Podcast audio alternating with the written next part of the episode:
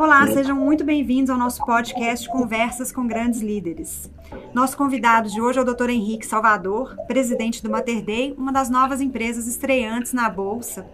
Uh, doutor Henrique, muito obrigada por aceitar o nosso convite e pela sua participação hoje. Prazer é todo meu, a honra e o prazer estar aqui com vocês.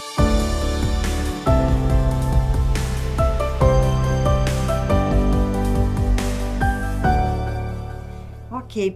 Vamos começar é, conversando um pouquinho sobre esse ano, né? Tão difícil para todos nós, né? Muitas mudanças na economia, é, muitas mudanças no setor de saúde, né? A pandemia causou aí uma revolução para todos nós, né? O que, que você destaca? E por outro lado também a gente vê oportunidades, né? Muito crescimento. O que, que você destaca aí de grandes mudanças e oportunidades? Como que esse setor vai evoluir daqui para frente? Olha, eu acho que eh, a pandemia realmente é um, um evento inesperado, né? Que em fevereiro de 2020 eh, chegou ao Brasil e a partir daí uma série de mudanças né, comportamentais, sociais, né?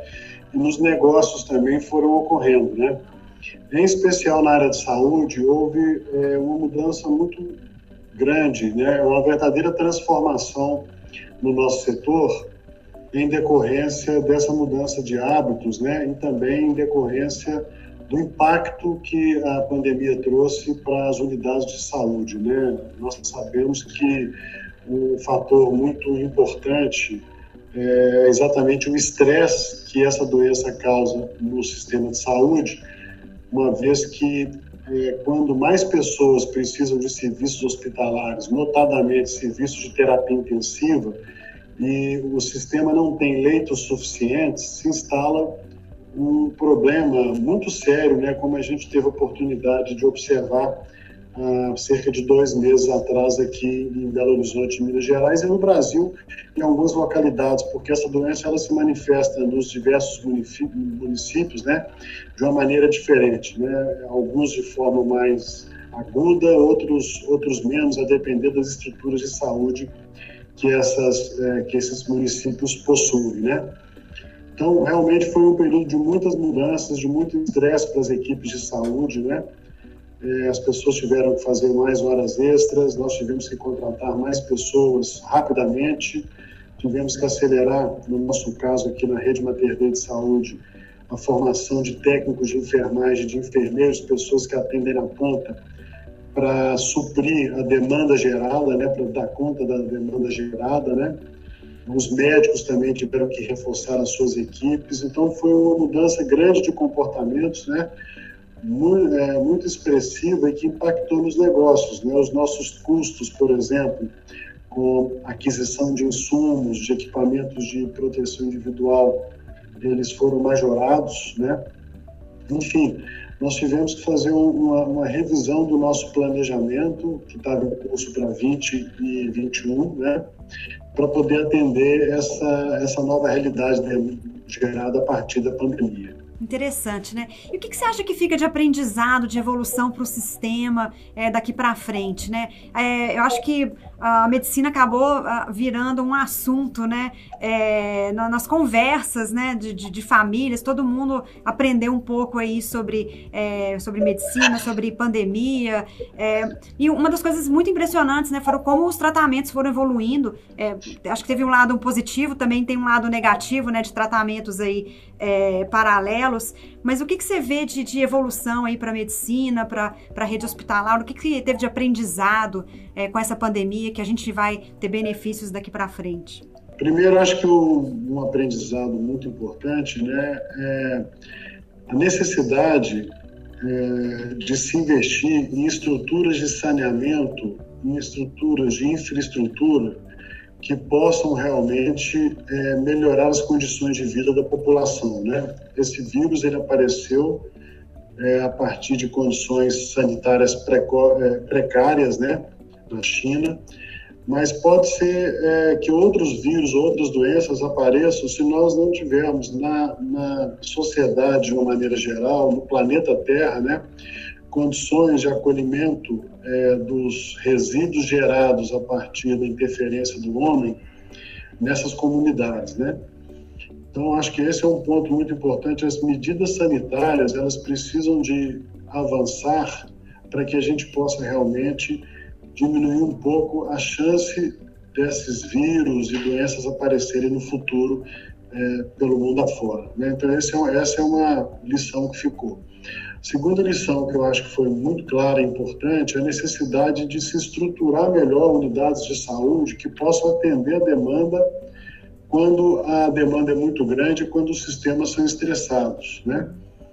Então, a criação de é, mais leitos de, de terapia intensiva, é, a, a, indústria se preocupar também né, com o fornecimento e a fabricação de insumos que são imprescindíveis para a estabilização e suporte a sistemas vitais. Estou falando aqui de coração, pulmão, sistema circulatório, né? A indústria ela desenvolveu muito ao longo desse período. É interessante a gente salientar que toda crise como essa, ela também traz oportunidades, né? Em algumas indústrias é, no nosso meio, por exemplo, em Minas Gerais, que nada tinham a ver com a área da saúde, diversificaram o seu portfólio a partir da produção, por exemplo, de respiradores hospitalares, né? Nós mesmos aqui da Rede Mater Dei estivemos envolvidos em dois projetos, né, de desenvolvimento de respiradores, dando suporte técnico, né? Os nossos engenheiros clínicos, técnicos, é, médicos intensivistas, fisioterapeutas se envolveram com esses projetos para dar suporte e isso se tornou uma realidade. A Anvisa já aprovou esses equipamentos, eles estão sendo vendidos hoje, inclusive, para outros estados, né? Então, e a preços muito mais baratos do que os importados. Então, na verdade, isso trouxe uma, uma oportunidade muito grande para a sociedade e, em especial, para a área da saúde, né? Da mesma maneira, por exemplo, é, houve uma incorporação é, de tecnologia muito importante na, na, área da saúde nessa fase. Né? A telemedicina, que era inclusive regulamentada de uma maneira muito severa né, pelo Conselho Federal de Medicina, ela foi liberada durante a pandemia e é uma, e é uma liberação que não vai ter retorno, né? ou seja, é, utilizar de, de técnicas que permitam a interação entre seres humanos à distância, né, entre médico e paciente, é, o monitoramento de doenças crônicas, degenerativas também remotamente, né, fazendo com que o paciente diabético, o paciente hipertenso, cardiopata, nefropata possa receber orientações na sua residência, orientações à distância de uma equipe médica qualificada, para diminuir as complicações que essas doenças podem trazer, já é uma realidade na rede Mater Dei, por exemplo, e no nosso meio, né?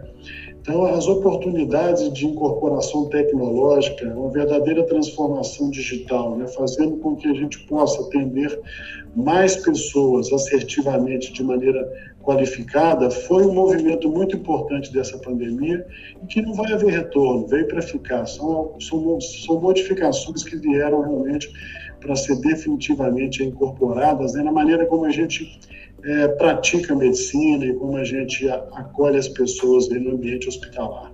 Interessante, né? E isso pode trazer também um ganho de eficiência, né? É, para o setor. A gente fala muito aqui, o setor de saúde é um setor novo para investimentos, né? Do ponto de vista do investidor, né?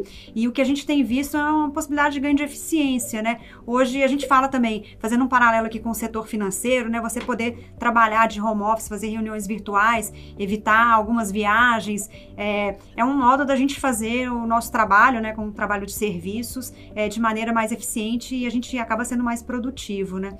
É, você já consegue ver um pouco desse aumento de produtividade, de eficiência no setor, um setor que é deficitário no Brasil, né? Então esse ganho tecnológico tende a beneficiar a população de maneira geral? Sem dúvida, eu acho que esse ganho de eficiência vem na medida em que a gente pode também escalar soluções, né? Quando você, por exemplo, consegue monitorar mais pessoas que têm uma determinada doença, organizando atendimento e dando a solução com qualidade, né? dando uma orientação para as pessoas. Eu, eu, parto do pressuposto que o melhor médico que existe somos nós para nós mesmos, né? Uhum. É, então, as, os cuidados né, com dieta, os cuidados para quem tem doenças é, crônicas, né? É, para não deixar que os parâmetros normais fujam muito no, no dia a dia, né? Ter cuidado com a obesidade, né? Fazer exercício físico. Quem é diabético, medir a glicose todos os dias, controlar aquilo que ingere, né? É, enfim, tem muitas medidas que são simples, que estão ao alcance da maioria das pessoas e que eu acho que a pandemia trouxe essa possibilidade a partir do distanciamento né, e a partir da incorporação tecnológica, de escalar um pouco esse cuidado e fazer com que mais pessoas tenham acesso à informação qualificada e uma orientação de qualidade. Então, isso certamente vai melhorar a eficiência do setor, né, vai reduzir custo e vai aumentar a produtividade. Muito interessante, né? O setor de saúde é um setor especial porque ele tem atuação do setor público e ele tem essa complementaridade do, do setor privado. Como que você vê a atuação de uma rede como o Mater Dei, né? O setor privado de saúde complementando a atuação pública e principalmente na pandemia. Acho que essa complementação foi muito importante, né? Então, acho assim, é, na verdade o sistema de saúde brasileiro é um só, né? O público e o privado, eles cumprem a mesma função você imagina hoje mais ou menos 46,5, 47 milhões de brasileiros têm plano de saúde, né? Se esses brasileiros não tivessem acesso à medicina privada, eles precisariam de usar o sistema público. E os problemas todos que o sistema público tem, de acesso principalmente, ficariam ainda mais críticos e mais evidentes, né? Então, na verdade, eu acho que há uma, é, uma grande oportunidade para expansão do sistema de saúde privado no Brasil, né? Obviamente que é em, é em conjunto com o sistema público, né? Se há uma coisa que funcionou bem no Brasil nessa fase da pandemia foram as estruturas do SUS, né? Apesar de não ter havido uma coordenação central, mas o SUS ele tem a característica de oferecer serviços né, na ponta nos municípios, né? Uhum verdade, é uma relação tripartite, né? uma relação federal, estadual e municipal, mas a operação é muito a nível municipal. Então, os municípios, querendo ou não, acabaram ter que entregar saúde para os brasileiros na, na, área pública. E na área privada, os hospitais, principalmente, né, também se desdobraram para atender as pessoas, né? demonstrando claramente uma resposta importante que a sociedade teve por parte é, das instituições hospitalares. Uhum. Na verdade, se você olhar na cadeia toda de, de, de, produção da área da saúde, quem entrega o serviço é o prestador, né? É o médico, é o hospital, né? E, e nesse período agora tão crítico, a gente observou isso claramente. Então, eu acho que é uma grande oportunidade para a expansão dos serviços hospitalares, há uma grande oportunidade para a expansão de vidas, né, de pessoas que têm um plano de saúde, né, é, no sistema é, privado brasileiro. Tem alguns estados importantes da federação que a penetração de plano de saúde de menos de 30%, menos de 20% em algumas cidades importantes, né. Você pega Belo Horizonte, por exemplo, a penetração é quase 50% de plano de saúde entre os, os, habitantes, mas outras, em outras localidades poucas pessoas ainda têm plano de saúde. Isso vai fazer com que a indústria expanda, né, e com que realmente seja oportunidade de investimento, sem dúvida alguma. Que legal. E aí, aproveitando para falar um pouquinho da, do, do Mater Day, né? Fez essa mudança de né, uma empresa é, privada para agora uma empresa listada em bolsa. A gente viu, desde o ano passado e esse ano também, essa expansão enorme de novos IPOs, né? Novas empresas entrantes na bolsa. É, a gente acredita aqui que o mercado de capitais fortalecido, ele é super importante, né? Para o crescimento da economia. É, você ter esse funding privado, né? É, para as empresas investirem, não mais depender né, de BNDES, de crédito direcionado, ou né, no passado a gente dependia muito do investidor estrangeiro. Então hoje você tem essa possibilidade de, de abrir capital uh, na bolsa, né, a bolsa crescendo, isso é muito positivo né, para os investidores é, e positivo para a economia. E aí falando um pouco do lado de vocês, né, como que você vê essa transformação né, de uma empresa fechada e agora uma empresa aberta? O que, que vocês esperam? É, obviamente que é, é muito recente, né, mas qual a expectativa? Como é que tem sido essa experiência e o que, que vocês esperam daqui para frente desse novo relacionamento agora que o Mater Day tem com o mercado de capitais?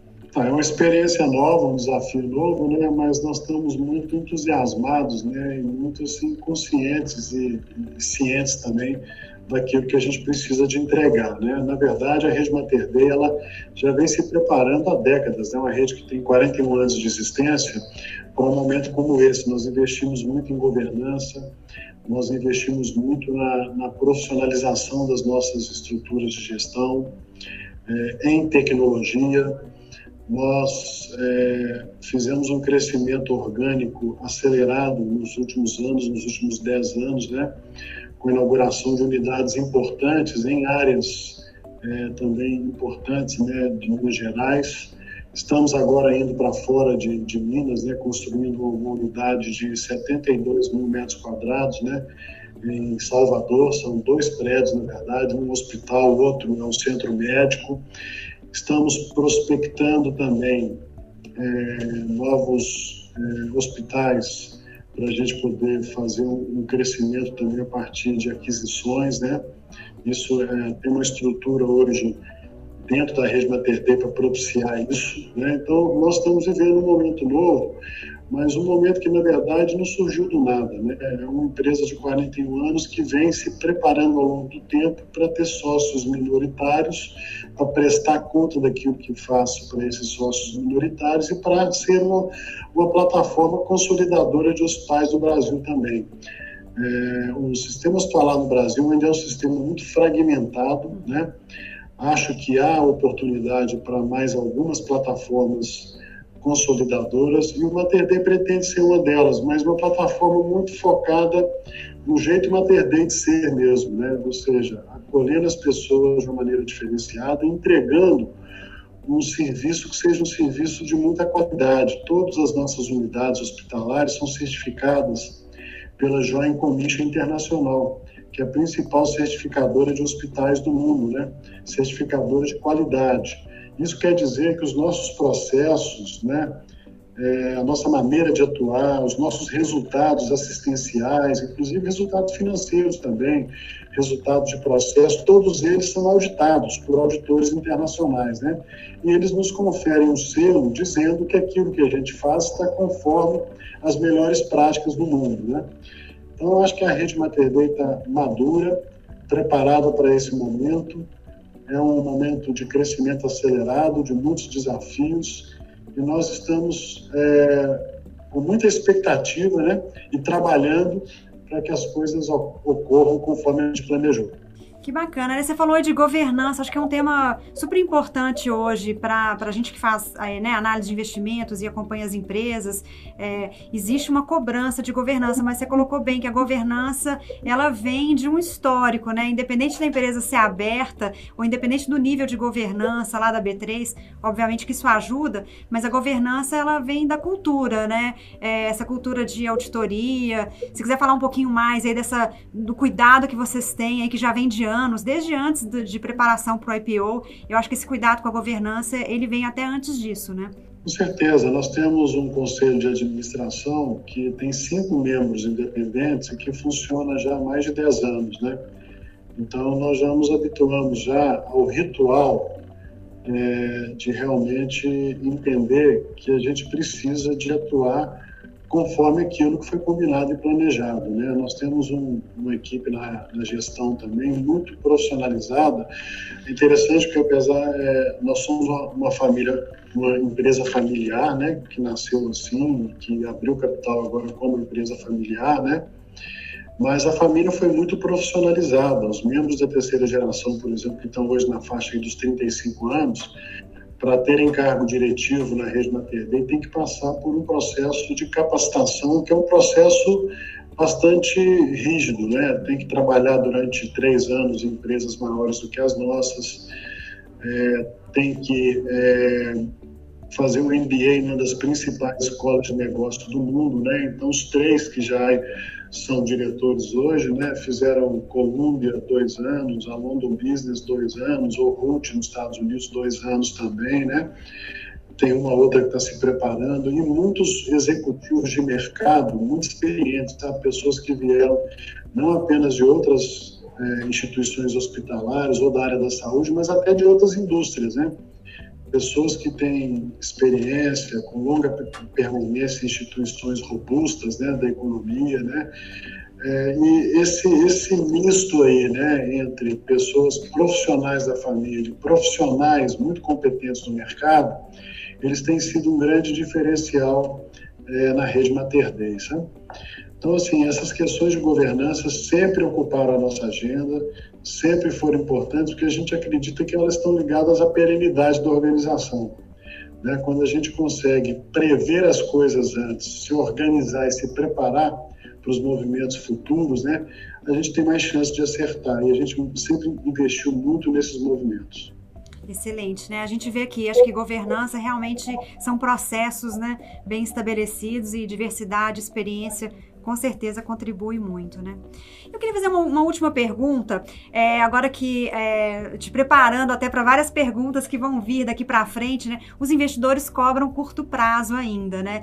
Então, é, como que você é, lida com essa perspectiva de curto prazo, de entregar um resultado trimestral, mas ao mesmo tempo ter esse planejamento estratégico, né? Pensando nesse crescimento mais estratégico, mais estrutural, é, como é que vai ser esse balanço aí para administrar, né? É, o, cada trimestre, é, resultados que são cobrados né, pelo mercado, a gente não tem como fugir, é, mas ao mesmo tempo também pensando numa estratégia de crescimento aí para o futuro. Eu acho assim, né? A gente ainda vive um país com muitas incertezas, né? Com uma instabilidade grande, em que vem o ano mais uma vez eleitoral, né? É, e assim, é um ano, é, a partir de agora, a gente espera, e já estamos vendo isso, né, algumas instabilidades políticas que acabam refletindo, inclusive, no resultado em bolsa, né, inclusive no resultado econômico, né, na, no desempenho econômico do país. Né. É, mas eu acho que nós já aprendemos aí, há 41 anos, né, é, dirigindo hospital no Brasil, né, a nossa família, né, por, por três gerações já, né, nós já aprendemos que é muito importante que a gente não se distancie muito dos principais compromissos que uma organização tem que ter. Né? Primeiro, o compromisso social, né? segundo, o compromisso com a formação de pessoas e realmente trazer sempre o que há de melhor em termos de capital intelectual e humano para a organização. Né? Terceiro, investir em sustentabilidade financeira de curto, médio e longo prazo, né? Isso significa em ter um olho muito grande em cima de gestão de custos, mas também em novos negócios, em potencialização de receitas, né? É, investir em entregar aquilo para o qual a gente pretende ser da melhor maneira possível. Então, muitas vezes a gente pergunta o seguinte, tá, nesse emaranhado de coisas aqui que está acontecendo, não vamos esquecer nunca do seguinte, para que, que a gente existe? Né? Para que, que o hospital e médico existe? Né? É para entregar para as pessoas o melhor atendimento médico hospitalar que possa existir. Então, não vamos nunca nos distanciar disto, né? E nós já aprendemos também ao longo do tempo que quando a gente faz isso, a gente faz a coisa certa, da maneira correta. E quando há gestão, inclusive o resultado financeiro diferenciado vem. As margens são superiores e o resultado e o retorno para o acionista também, ele é superior, ele é maior, sabe? Então, para a gente está muito claro que a gente tem sim mecanismos que foram sendo desenvolvidos ao longo dos anos, né, para microgestão, mas a gente não pode perder de vista a macrogestão e a estratégia também, que é o norte, para onde que a gente está indo, né? E para onde que a gente tem que canalizar os nossos esforços para chegar onde a gente quer chegar. Excelente. É, muito obrigada, doutor Henrique. Foi um prazer enorme ter essa conversa. É, aqui do Inter a gente deseja muito sucesso aí para essa nova jornada no Mater Day, mais uma empresa estreante na Bolsa. É, acho que ganha os investidores, né? É, ganha também o setor com a possibilidade de mais expansão. É, agradeço muito esse bate-papo e até a próxima. Eu é que agradeço, né? Vocês do Inter aí são exemplo para gente, né? Um exemplo de sucesso e um exemplo de desempenho realmente espetacular aí, graças aos movimentos planejados que vocês fizeram. Muito obrigado pela oportunidade, um abraço a todos. Obrigada.